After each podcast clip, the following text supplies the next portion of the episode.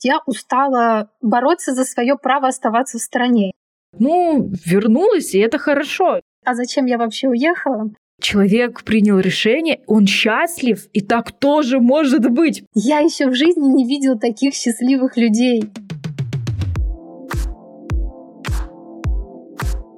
Всем привет! Меня зовут Марина, и это мой подкаст о честной миграции за стороной привычного, где я расскажу вам всю правду о переезде в другую страну. Пять лет назад я села самолет до Праги, где началась моя непростая, но интересная жизнь иммигранта. Здесь я приглашаю гостей, где мы вместе говорим об иммиграции без розовых пони и радуги и делимся тем, о чем мы наивно не знали, когда покупали билет в один конец.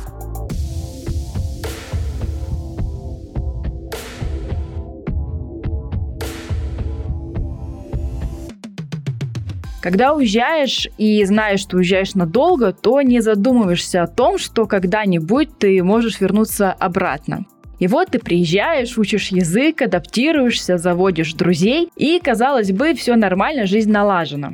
Но почему тогда многие иммигранты принимают такое решение, как вернуться на родину? Сегодня у меня в гостях фотограф и блогер Мария Ямышева. Маша прожила в Чехии 7 лет и 3 года назад решила вернуться домой. Я за Машей слежу уже давно и подписалась на нее еще, когда я была в Томске и следила за ней для того, чтобы больше узнать о Чехии и переезде. И я помню, как Маша объявила в блоге о том, что она собирается возвращаться в Россию, и я не буду скрывать, у меня было удивление и вопрос, а почему? И сегодня у меня есть возможность поговорить с Машей и обсудить все подводные камни возвращения на родину. Маша, привет! Привет, привет, привет, Марина. Спасибо, что позвала. Это очень классный опыт, и я с радостью поделюсь своими мыслями, своим а, опытом переезда и, собственно, почему это случилось с твоими слушателями. Расскажи о себе, как ты, в принципе, оказалась в Чехии, сколько ты там прожила, чем занималась и вообще свой путь иммигранта. Наверное, стоит начать с того, что в России я уже была не школьником. То есть, э, находясь в России, я поступила в университет, проучилась там два года. И, собственно, после этих двух лет мне предложили поехать получать европейское образование. В то время у меня одноклассники, все знакомые друзья очень часто уезжали в Финляндию или ближайшие страны в Скандинавии. И это было достаточно престижно. То есть прям вот каждого ученика готовили куда-то уезжать, и все так хотели, все мечтали. И, собственно, было предложение Чехия. А надо сказать, что об этой стране мало кто знал. И тогда был очень приятный курс. То есть 2 и 16, кажется, было к рублю. То есть когда туда приезжаешь, и, собственно, когда отправляли даже школьников детей учиться, тогда это было не накладно для семей. И, собственно, европейское образование было достаточно дешевым и доступным именно в то время. 7-8 лет назад, 10. Я переехала туда в надежде стать журналистом. Я работала в России, пока училась в университете журналистом, а мне очень хотелось. Но когда я училась на языковых курсах, а училась я от Карлова университета, это самый известный, самый престижный университет в Праге, то есть многие о нем мечтают, как оказалось, это очень сложно и не, практически невозможно для человека, который не знал Чехию, не был знаком с Чехией и, в принципе, наверное, не настолько грамотный и подкованный в целом журналистике. То есть, если ты хочешь поступать на журналиста в Карлов университет, наверное, ты должен отучиться на магистратуре на журналиста уже где-то, но при этом прожить в Чехии лет 10, потому что там были такие вопросы, не знаю, буквально что было в рекламе пять лет назад, э, реклама там какая-нибудь местного бренда, и, естественно, я, как человек, который переехал полгода назад, вообще ничего не знала об этом. Собственно, полгода на языковых курсах я готовилась стать журналистом. Потом я поняла, что я это не смогу, и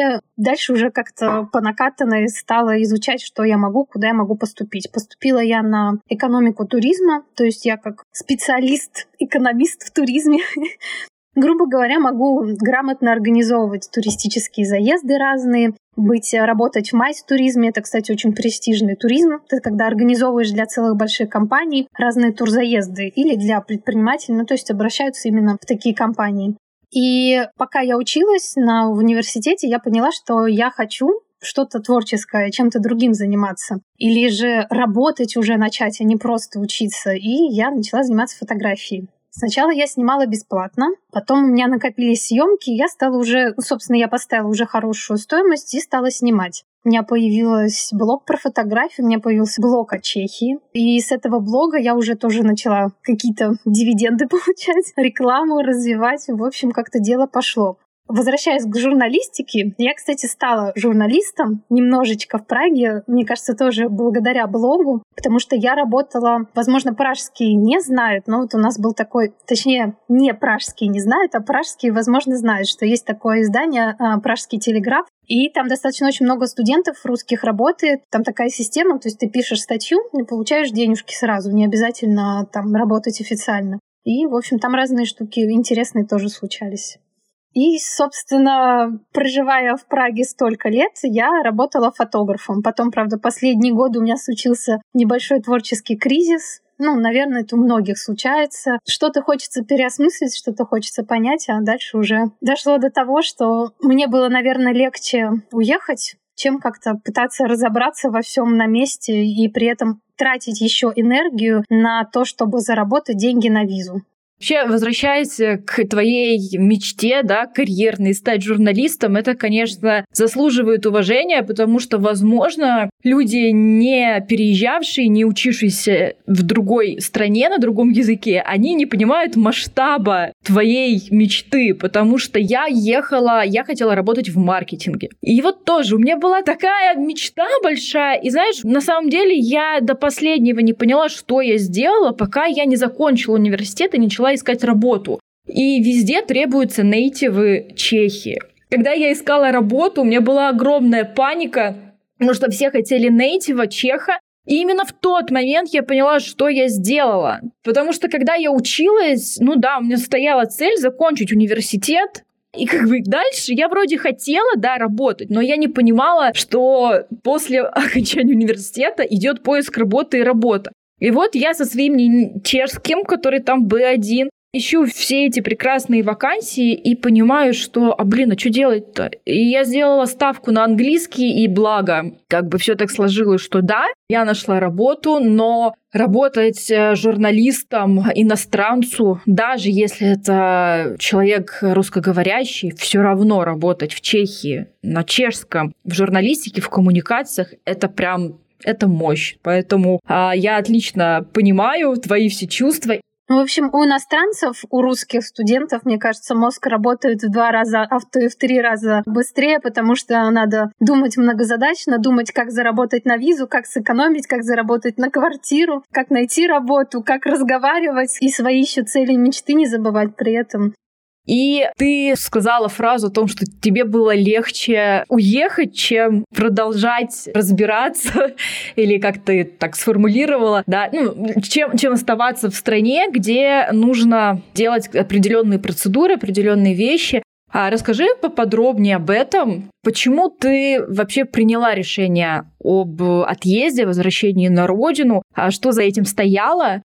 Продолжая эту тему про то, что мне было легче, наверное, главное слово сюда подходит усталость. И я это слово сформировала уже после того, как я приехала в Россию. То есть я до конца еще не понимала в Чехии, что это за чувство во мне, почему я впала в какую-то депрессию, почему я всегда пытаюсь найти поводы что-то делать, сражаться куда-то, что-то. Ну вот это идет вот прям тяжело шло всегда. Себя надо было прям натягивать и заставлять. И, собственно, в России уже дома я осознала это слово усталость усталость. То есть я устала бороться за свое право оставаться в стране. Я устала доказывать в университете как студент, что мне надо зарабатывать, что у меня нет родителей, куда я домой могу приехать. Я устала как бы там врать друзьям, родителям, что вот у меня там все хорошо, но потому что ты же не скажешь правду, или они будут расстраиваться. Ты же не можешь поплакать, ну даже если ты поплачешь, что тебе скажут, приезжай-ка домой, ну или как бы, а что еще? А может быть и не даже не так не скажут, может быть скажут, держись, а что еще остается? В общем, усталость, и потом начало все подтягиваться. Но я думаю, что Вселенная, наверное, существует. И вот я такая вот уставшая, все время думала, ладно, сейчас последний раз подаюсь, ну, выгорит, не выгорит. И, собственно, вот последний раз, когда мне надо было подаваться на ВНЖ, я надеялась на рабочую визу. То есть я уже завязала с фотографией, я работала официально на чешскую компанию, и я надеялась, что они мне оформят рабочую визу. Но это тоже был такой момент, дадут, не дадут, дадут, не дадут. И я как-то забила на все эти предпринимательские визы, на еще раз поступать как студент на первые курсы или на языковые. Ну, вот, э, есть такая возможность тоже, как продлевать визы, это, в принципе, во всех странах. Собственно, я не переживала по этому поводу. И когда я потом поняла, что у меня не будет рабочей визы, я почему-то как-то так с легкостью выдохнула и сказала, ну, значит, видимо, все к этому шло. И, собственно, почему я так это легко отпустила, я тоже потом поняла, потому что у меня не было цели. Изначально, когда я отсюда уезжала, меня все такие семья, надо получить европейское образование, надо получить европейское образование, потом надо получить ВНЖ, надо получить ПМЖ. Ты вот, вот эти вот три буквы ты держишь, надо получить ПМЖ. А зачем? И ты потом начинаешь понимать, а что тебе не хочется вот, ну, как бы получать его, или не хочется делать такие вещи, которые потом приведут к этому ПМЖ. Ну, в общем, какие-то налоги, что-то еще. Я поняла, что и цели у меня нету в Чехии, и зачем задерживаться. Такой вот я персонаж. Кстати, к цели, я думаю, мы еще вернемся, потому что мне кажется, это главный и ключевой момент вообще миграции у любого человека. Ты когда сказала про ВНЖ, ПМЖ, я сейчас нахожусь именно в той стадии, когда мне совсем немножечко там осталось до получения ПМЖ, когда я могу подаваться, и я прямо чувствую, как вот, знаешь, меня иногда это вводит в стресс, потому что вот вся эта еще вот внешняя обстановка, определенные вещи, ты очень сильно стрессуешь. Если бы это только зависело что-то от меня, только от меня, да пожалуйста, в этом нет э, ничего сложного там, грубо говоря. Но когда я еще понимаю, что на мое пребывание здесь влияют какие-то факторы, которые я никак не могу на них повлиять, это, конечно, очень тяжело. И знаешь, вот мне многие говорят, а, это тоже связано с подкастом. Люди дают обратную связь, и есть такая у многих фраза, но это же стоит того. Вот ты говоришь об этом всем, но это же стоит того. А мне вот иногда хочется сказать, а знаете, а иногда это того не стоит абсолютно того не стоит. То есть то, что ты не можешь домой попасть по два года, это того не стоит. Что тебе нужно делать, как ты говоришь, да, определенные вещи, которые иногда просто внутренне тебе противоречат, это того не стоит. Э, этих бессонных ночей, я не знаю, нервов, иногда это того не стоит. Как бы сто процентов, естественно, если мы смотрим в купе, то да, там плюс на минус, там потом как-то выходит так, что вроде, вроде нормально, но иногда в какие-то моменты твоей жизни ты действительно понимаешь, что это того не стоит. И, наверное, пока вот есть вот эта чаша, на которой вот это, это того стоит выше, чем, точнее, этого больше, да, чем того, что это не стоит, тогда ты будешь находиться в стране и делать определенные вещи. Но вот когда у тебя уже перевешивает какое-то вот внутреннее, не знаю, неудовлетворение, недовольство, отсутствие цели, то тут уже действительно, а что делать, если мне здесь вот я вот так себя чувствую. Какой есть выход? Наверное, может стоить реально посмотреть на то, чтобы вернуться в то место, где тебе было хорошо, и дать себе какую-то паузу, а дальше уже решать, что делать со своей жизнью. Я хочу поговорить о твоем состоянии, о твоих эмоциях, о твоем ощущении в момент, когда ты принимала решение. Вот ты сказала, что ты чувствовала облегчение. Ты это облегчение чувствовала в момент принятия решения или ты, когда домой приехала, ты тоже вздохнула спокойно и такая, да, я сделала все правильно. Вот тяжело это было принимать это решение или нет? Э, решение мне далось легко. И я облегченно вздохнула в тот момент, когда я сидела где-то рядом с Пражским градом или под Пражским градом. Это, собственно, центр Праги, самый, можно сказать, как Красная площадь в Москве. И я писала в блокнотике плюсы и минусы переезда в Россию. И плюсы перевесили. Ну, лично для меня. Там какие-то были банальные плюсы, абсолютно незначительные, но они перевесили. Я такая, все, значит, надо значит, вот оно уже пришло. Там еще было куча моментов, а что мне надо сделать, чтобы остаться. И я понимала, что это действительно не стоит того. К слову про стоит, не стоит, вот это вот стоит того, должна быть все-таки цель. То есть почему я хочу это делать и почему это стоит того, то есть должна быть какая-то конечная цель, какое-то желание, мотивация, мечта. И когда этого нету, то тяжело, конечно, закрепиться и легко это отпустить. Поэтому, да, решение я приняла очень быстро, очень легко. И я помню, я работала в Адидасе последний, наверное, год, полгода. И я помню, когда я пришла, сказала за месяц, естественно, все официально, что я уезжаю. И в последний день мой рабочий я танцевала. И мне тогда мой начальник, его звали Радок, он сказал, я еще в жизни не видел таких счастливых людей. И я просто понимала, ну, что, наверное, на тот момент какое-то для меня было облегчение Просто что я еду домой. То есть я еще не думала тогда ни чем я буду заниматься, ни что меня там ждет. В общем, ни о каких других вещах, а просто вот думала, что вот я еду домой.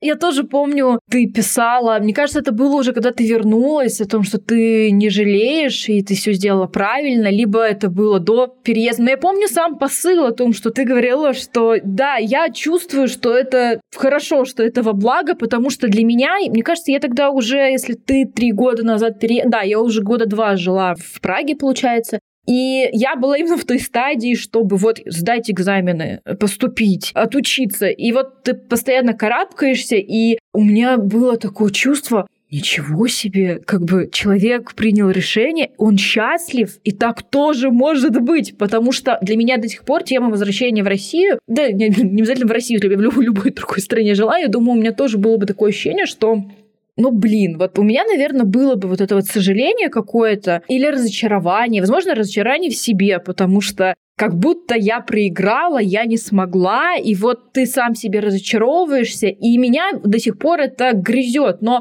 когда вот я здесь была два года, мне это грызло, потому что, да, я вот, э, грубо говоря, сказала, что я поеду, буду жить, буду учиться, работать и так далее, у меня это не получилось, то сейчас у меня такое чувство, знаете, я столько прошла, я столько сделала, что если я сейчас пойду домой, поеду, и не получу то, что я так хотела, то вот просто будет обидно за все эти усилия, за все эти ресурсы, за деньги, которые были вложены в это все. То есть у меня уже немножко, знаешь, так развернулось. Не из-за того, что, блин, а что обо мне подумают, а то, что, знаете, что, я тут как бы не просто сидела, да, я тут очень много работала, и просто так уехать домой, опять же, не по своей воле, да, а вот по каким-то там обстоятельствам, ну, нет, как бы не, не дождетесь. Поэтому мне вот эта тема, да, очень интересно. И ты такой пример, который показывает о том, что, ребят, ну, вернулась, и это хорошо. И для меня это хорошо. А вот когда ты уже приехала в Россию, и когда ты начала уже разбираться да, с бытовыми какими-то вопросами, вот э, началась твоя жизнь, как ты себя чувствовала? Было ли это тоже облегчением каким-то ты чувствовала, что сделала все правильно? Или же там начались какие-то, может быть, внутренние метания, а нужно было, не нужно было? Вот как у тебя проходила, наверное, вот эта первая адаптация к новой старой реальности, я бы так сказала? Ну, начнем с того, что когда я приехала уже в Россию, да, мне были рады что я дома, что все хорошо, но потом начались такие вопросы, а зачем я вообще уехала, а вернусь ли я, и зачем я это вообще бросила. Все были немножко ошарашены, кто-то даже прямо был против и доказывал мне, что вот именно там э, самая жизнь. И никто не понимал такую фразу, что ну уехала, и уехала. Захочу вернуться, вернусь. Мне особо нечего было терять. Ну, то есть тут надо понимать этот момент, что я без ребенка, без э, работы высокооплачиваемой, без купленной квартиры и так далее. Если действительно есть у человека какие-то такие вещи, которые его держат, то здесь еще можно думать. А когда тебе нечего терять, то ты можешь легко менять любые города, любые страны. Кстати, вот я делала миграцию внутри страны, жила в Калининграде. Почему нет? У меня также ничего не держит. Поэтому было легко уезжать. А этого почему-то у нас не понимают. И считается, раз ты уехал, то ты должен уже там остаться, бороться за что-то. Поэтому было очень тяжело всем доказать, что даже не то, что доказать, а просто общаться было тяжело, что я уехала, уехала. Я здесь буду работать, жить, начну как-то развиваться, по-другому смотреть, что-то делать. У меня еще такой момент, что я буквально месяц посидела, я нашла работу. И у меня не было такой жесткой адаптации и мне не понадобилось эм, привыкать к жизни новой, думать об этом. То есть я об этом не думала, потому что я достаточно быстро нашла работу, нашла работу по образованию в майс-туризме и организовала разные мероприятия для ВТБ. У меня было несколько командировок в Москву, и у меня была такая, ну, суетная жизнь, что было очень прикольно. Просто потом начальница не очень приятная была, и пришлось уволиться было очень необычно. То есть, получается, я сразу из Чехии уехала сюда, сразу устроилась, у меня началась движуха, и я даже вообще не думала ни о чем. Вот все мне говорили, ой, плохо, ты уехала. А я говорила, нет, у меня классная работа, все супер.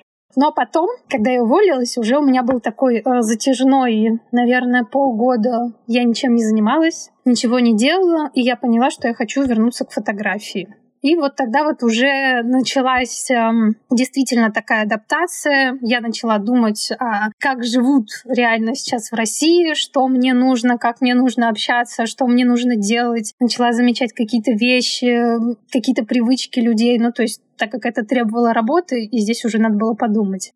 Но возвращаться было легко мне, но тяжело окружению принять то, что я вернулась. И это надо понимать и быть готовым к этому, потому что, вот, опять же, если ты четко знаешь, что тебе лучше вернуться, то любое сопротивление окружающих, да, вообще плевать. Ну, то есть ты знаешь, что тебе на данный момент это классно, и все. То есть это надо понимать и надо не сомневаться. Я могу сделать предположение, что люди, которые как раз говорили о том, что да там лучше, да зачем ты уехала и так далее, скорее всего, это были люди без опыта иммиграции и которые слабо представляют, как жить одному где-то. Были ли у тебя люди, у которых был опыт переезда или которые находились в эмиграции? И какая была у них реакция, когда ты сказала, а вот я еду домой, это мой следующий шаг? Какая была у них реакция на это? У меня остались много друзей, и, честно говоря, с их стороны я не слышала никаких упреков. То есть у меня сейчас даже есть несколько знакомых, я, правда, не видела сейчас уже лично, потому что загруженность, те сразу работать, которые тоже уехали из Праги по разным тоже причинам, но как бы именно осуждения со стороны пражских своих знакомых и друзей не было вообще. Были вопросы, да, почему, а когда ты вернешься, когда мы увидимся, но вот таких вот, что там ты еще пожалеешь, такого не было с их стороны. Наверное, действительно, то есть вот когда ты уже один раз эмигрировал из страны, и почувствовала на себе вот все эти тяготы, то ты, наверное, понимаешь, что иногда проще вернуться, чем что-то делать.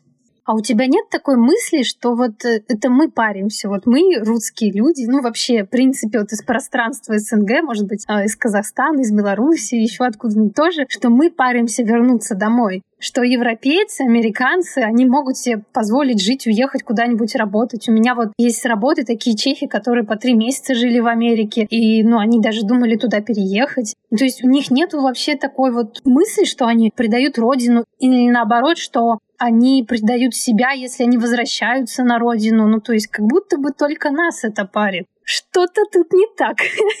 Есть такое, на самом деле ты права. Мы с психологом говорили о том, что нужно как бы снизить уровень важности, ну, уехал, приехал, да, то есть эту драматизацию надо снимать. Однако тут ты права, я думаю, это связано с какими-то историческими событиями, социальными э, обстоятельствами и возможностями наших людей, потому что я вот родилась в Томске под Томском даже, в Сибири, в Западной. И это так-то тяжеловато уехать оттуда, учитывая, что моя семья меня поддерживали до последнего, и финансово тоже пока полностью не стала себя обеспечивать. Но не каждый может себе это позволить. И у нас в головах даже, знаешь, я могу сказать, что как она называется, вот горизонтальная мобильность, да, вот вроде, ну, по своей внутренней эмиграция, да, она у нас отсутствует. Потому что у нас в 90% случаев вот до последнего времени, где ты родился, там ты умер. В прямом смысле. Там и пригодился. Примерно, да. То есть люди никуда не уезжали, и это, ну блин, ну чё, Франция под боком находится? Четыре часа, и ты в Германии из Чехии. То есть я до сих пор спустя пять лет не могу привыкнуть к расстояниям. Я не могу привыкнуть к этому, что я села на автобус, и за два часа я на границе с Германией. Для меня это, ну не дико, но это такое, чего? Как бы, а если я ночь пережила в поезде, я вообще уже где-нибудь там, не знаю, пол ЕС проехала. Поэтому да, но это очень такой, знаешь, сложный вопрос. Это на самом деле хорошо вообще будет отдельную как-нибудь тему мне сделать для выпуска, потому что есть над чем порассуждать над причинами, почему мы так паримся, когда американцы, европейцы, им абсолютно уехал, приехал, там пожил, там пожил. Я бы сказала, у нас, знаешь, какие-то точки входа или как вот возможности, они у нас чуть поменьше, не прям, что их нет, но в любом случае немножко другие обстоятельства. Ты упомянула такую хорошую вещь, как ты начала замечать определенные привычки, определенные вещи в России, когда ты уже вернулась. Вот скажи про это поподробнее, что же ты начала вот отмечать в наших людях после того, как ты уже пожила в обществе с европейцами и привыкла к их какому-то mindset у, мне очень интересно, что ты начала замечать в наших людях после проживания в Европе.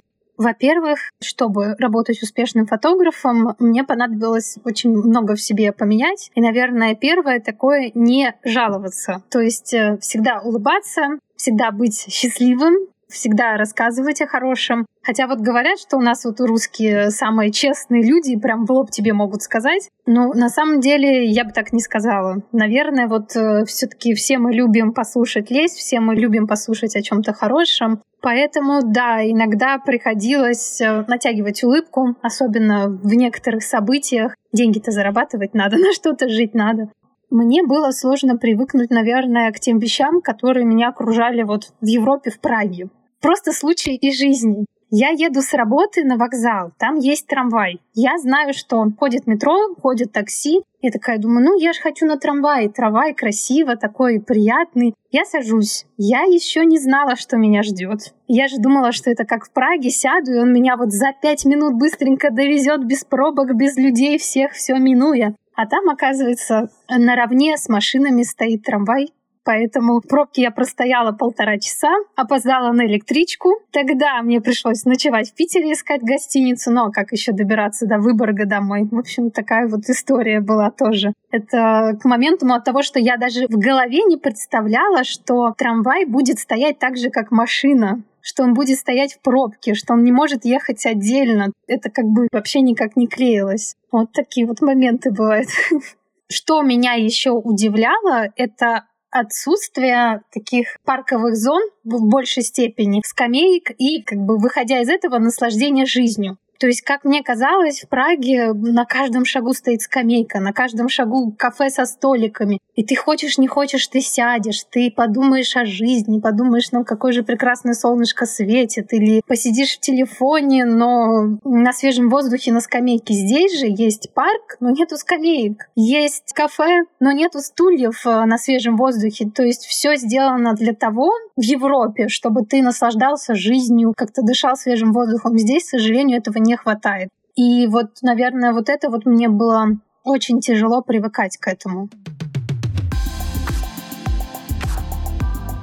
Маша, у меня есть рубрика трэш-истории. Я сначала расскажу свою историю, потом, пожалуйста, поделись своей, которая может быть связана с возвращением, либо же которая связана с проживанием в Чехии, либо в любой другой стране. И я на самом деле выбирала, думала, о чем бы поговорить в этот раз, потому что обычно у меня история как так совпадает с тематикой выпуска. А тут я такая думала, о чем? И вот мы с тобой вначале задели такую тему, как э, обучение, как сложности и усилия, которые тебе приходится прикладывать. Я вот помню, я изначально планировала поступить в Злин, это городок на границе с Польшей. Я собиралась поступать туда на маркетинговые коммуникации, на магистратуру. И так получилось, что там было два этапа. Первый это письменный, второй был устный. Я очень сильно готовилась, ну, как я думала, я готовилась. И надо еще учитывать, что это был прям, понимаешь, вот первый год. То есть это года не прошло, как я чешский учу, да, и ты вот там в мае мы ехали. В сентябре я приехала, в мае у меня вступительное. И я так туда хотела, я была единственным человеком, который вообще планировал поступать не в Праге. Все у виска крутили, что я с ума сошла. Но смысл в том, что ты сказала такую фразу, что про экзамен пять лет назад, какая была реклама в Чехии, и вот у меня были такие вопросы. И дело в том, что я так его провалила. Я просто провалила его с таким треском. Мне было так стыдно, потому что я очень туда хотела. И главное, что у меня-то был бэкграунд в рекламе и пиар как бы по учебе, а я ездила с девчонкой, которая она меняла специализацию, тоже собиралась поступать на маркетинг, а она вообще из какой-то, знаешь, что-то биотехнологии, ну, в общем, что-то медицинское и техническое связано. И вот она написала тогда лучше, чем я экзамен, и я чувствовала такой стыд, потому что у меня были знания, но я показала худший результат. Меня так пришибло это, мне было так стыдно, я чувствовала себя отвратительно, я очень сильно злилась на мир, на себя, что я такая вот раз такая. Постой, постой. Ты расстроилась из-за того, что ты не поступила в этот классный модный университет, или ты расстроилась из-за того, что эта девочка поступила? Во-первых, она не поступила, но, понимаешь, я расстроилась не из-за того, что она написала лучше меня, а я расстроилась из-за того, что я написала отвратительно, потому что у меня было ощущение, что это значит, я не доучила, это значит, что я такая плохая, я, значит, как-то вот э, плохо подготовилась. Я умею заниматься самоуничижением. Синдромом самозванца у меня просто он шикарный. И я помню это чувство, когда я такая, Марина, ты что ты делала целый год? Типа, как ты, что ты делала? И я помню, как мы ехали домой, я просто рыдала в трубку, меня мама успокаивала. Мне очень было стыдно перед этой девочкой тоже, потому что мы были подругами, и я хотела, я тогда сказала, говорю, извини за мою реакцию, я не могу тебе сейчас как бы поддержку оказать тебе, потому что я просто напрочь разбита. Но все сложилось так, как сложилось. Я в итоге поступила в ВШЭ, в Высшую школу экономики, после которой я ушла из этой школы тоже. Но это вот о том, что иногда все идет не так, как ты задумал. Все идет немножко по-другому, и к этому надо быть готовым. И иногда это очень сильно бьет по, по тебе, по твоей самоуверенности, самооценке. Но, с другой стороны, это тебя закаляет, и тебе уже ничего не страшно после каких-то таких вещей, мне кажется. Вот такая вот у меня история. А теперь расскажи, пожалуйста, поделись своей историей, что произошло. Мне интересно. Я подумала, расскажу, наверное, как я уезжала из Праги, потому что всегда, наверное, такой момент уезжать куда-то и переезжать в любую страну, в любой город, всегда в голове ты думаешь, а как? Как я умещу все свои годы, всю свою жизнь и вообще все самое важное? В общем, я уезжала, чтобы не соврать, с тремя большими чемоданами. Две из них я попозже расскажу, что были не чемоданами. Один чемодан в ручной кладе, фоторюкзак и кот. Чешский кот, который я приобрела за жизнь в Праге. Собственно, когда приходило время собирать вещи, я поняла, что одного моего чемодана, естественно, не хватит и я решила искать какие-то дешевые сумки. Сначала я подумала, наверное, буду искать что-то в Икее на замке, но в Икее сумки оказались слишком маленькие, то есть я, в принципе, ездила в две Икеи в Праге, которые существуют, ничего подобного там не было, не нашла. Потом я вспомнила про наши такие сумочки, с которыми раньше бабушки ходили на рынок торговать. Такие клетчатые, вот эти вот плетеные сумки. И они всегда же должны быть большими. Собственно, я начала их искать, и, как выяснилось, такие сумки есть только у вьетнамцев. Прагу населяют очень много вьетнамцев, это такие маленькие крошечные магазины, по типу вот как у нас киоски, которые работают там, где сигареты все продают. Вот то же самое занимаются вьетнамцы в Праге. И у них там есть абсолютно все. Но я искала очень долго, наверное, проездила магазинов 15, нашла эти сумки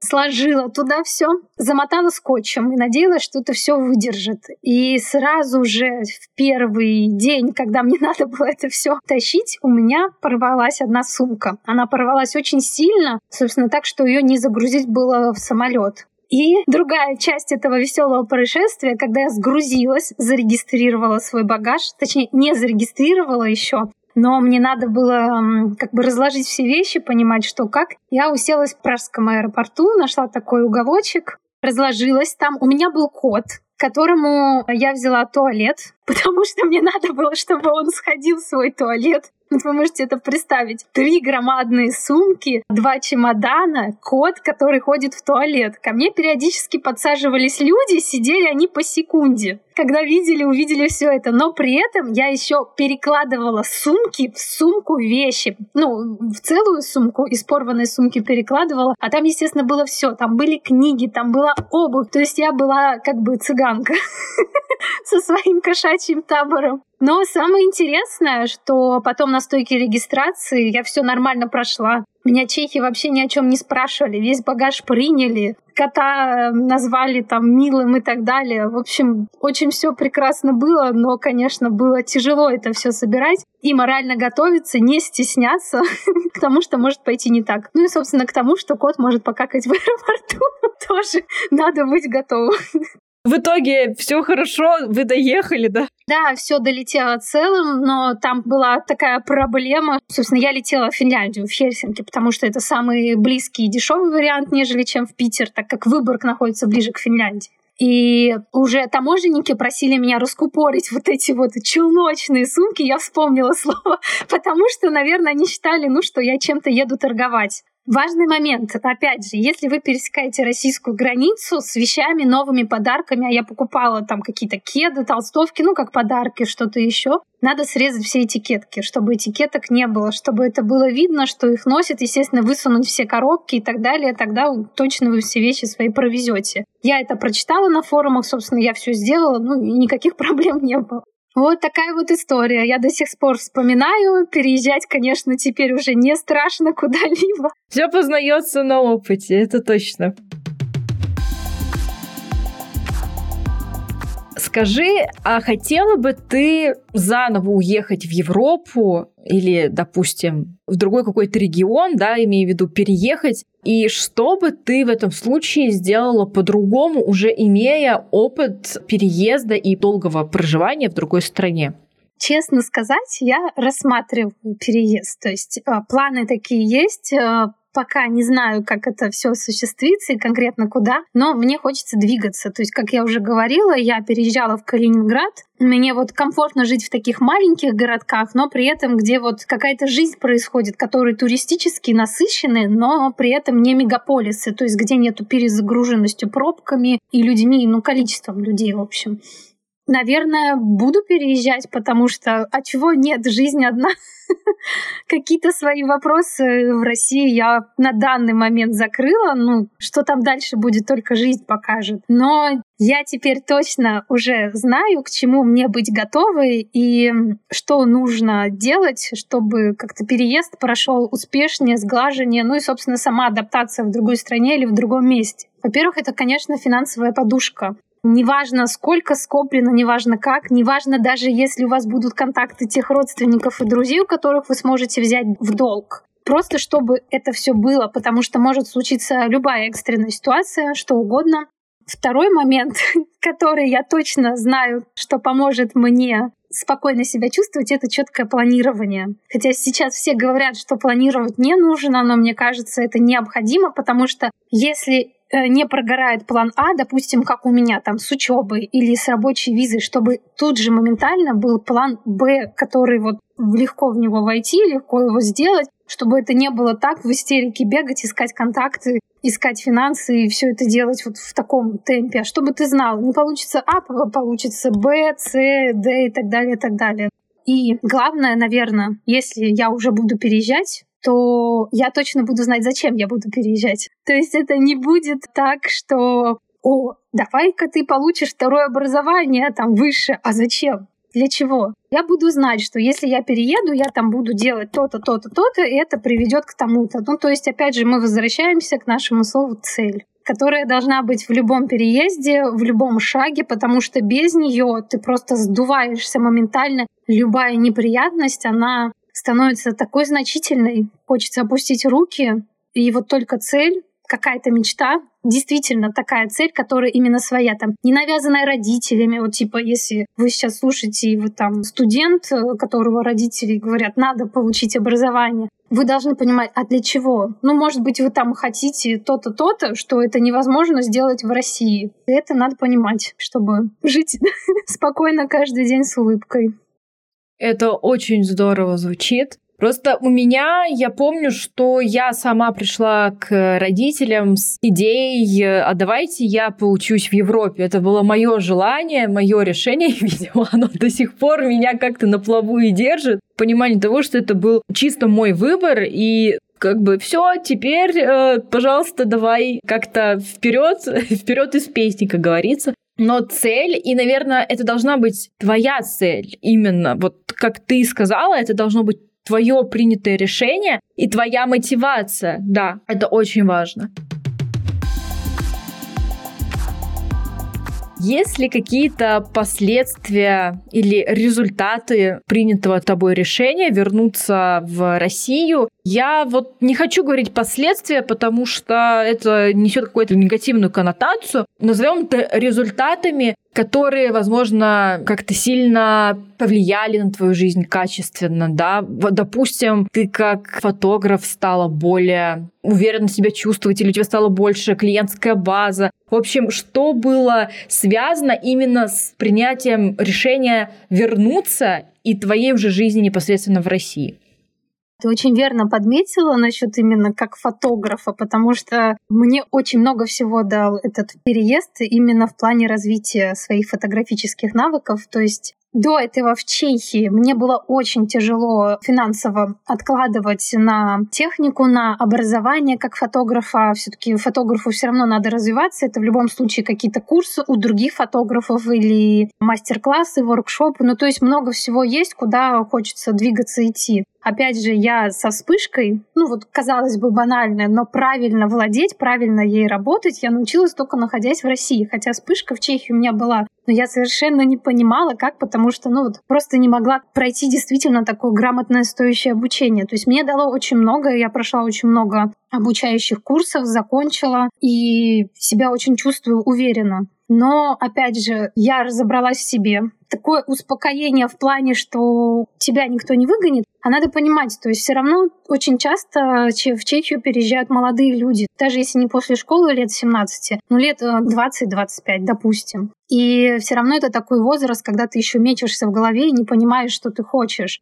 И я уже, когда вернулась в Россию, в принципе, я уже была в таком возрасте, где шло время, и я начала осознавать себя и начала понимать, что вот я хочу в жизни, какие вообще у меня цели, что я могу, в принципе, миру принести, от чего я кайфую, ну, чтобы не просто как-то так впустую проживать свою жизнь. Поэтому очень много мне дал этот переезд. Я в любом случае, даже если я дальше куда-то двинусь или останусь здесь, о своем решении не жалею. Для меня это прям одни сплошные плюсы. Я очень сильно наладила отношения с семьей, то есть у меня там были вопросы, которые меня мучили, я их закрыла, прям психологически, скажем так, разобралась. Не, не нужен мне никакой психолог, который будет анализировать. Я вот прямо подошла, все узнала, спросила. И, конечно, это очень классно. Что бы ты посоветовала тем, кто собирается переезжать? Банально. Мне кажется, надо нашу программу назвать слово «цель».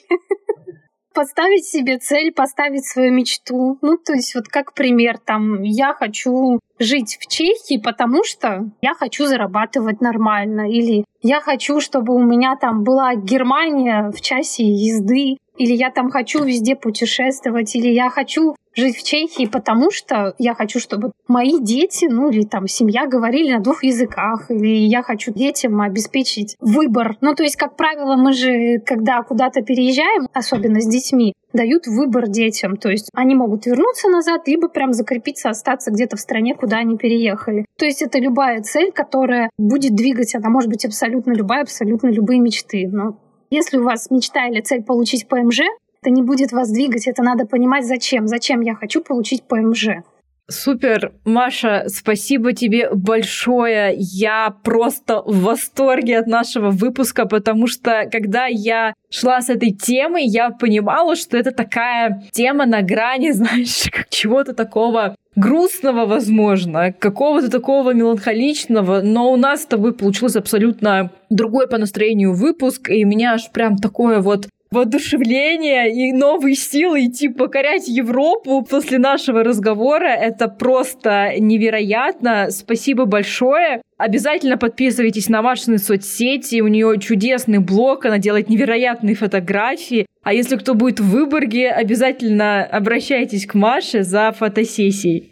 Спасибо большое за такие теплые слова. Я действительно очень рада. Но мне не хотелось показать своим примером, что это плохо, если ты возвращаешься, потому что это просто жизнь. Надо понимать, что жизнь, она идет по-разному. Бывают падения, бывают какие-то волны, но в любом случае это же классно, как мне сказал один мой близкий человек. Прикольно принимать жизнь за игру когда тебе за какие-то твои поступки даются бонусы, а иногда ты падаешь, а иногда ты снова поднимаешься. Ну, то есть подходить к этому немножечко так с легкостью, не подходить к этому так тяжело, что вот, а, это мой последний шанс. Потому что если с легкостью подходишь, если что-то ты всегда делаешь, всегда будет возможность еще и еще и еще, и тебе будут подкидываться разные варианты.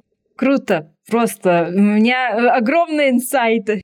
Я забыла сказать самое главное, не слушайте никого никогда. Вот серьезно, чем больше вы советов у людей просите, тем вы больше запутываетесь сами в себе, и не понимаете, э, какой выход и выбор правильный. То есть только самим собой. Не слушайте никаких психологов на Ютубе, ни родителей, ни друзей, вообще никого близкого. Если вы сами для себя знаете, что вы хотите, значит и живите так, потому что потом, потом просто будет такое, что будете жалеть, блин, а почему я послушал этого, почему я сделал так, как кто-то сказал, а здесь вы уже сами проживаете. Если вы делаете выбор сам, всегда мозг это воспринимает по-другому, то есть он это воспринимает как опыт, же что-то положительное, нежели чем что-то плохое. Поэтому думайте сами, всегда разделяйте мнение свое и чужое, не слушайте никого, идите к своей цели, мечтайте, прям мечтайте по-крупному, чтобы все получилось. Спасибо, Маша. Спасибо вам, что слушали нас. Я хотела бы вас попросить поставить звезды на Apple подкасте Яндекс Музыки для того, чтобы подкаст и этот выпуск замечательный увидели как можно больше людей. Встретимся с вами через две недели в новом выпуске. До встречи!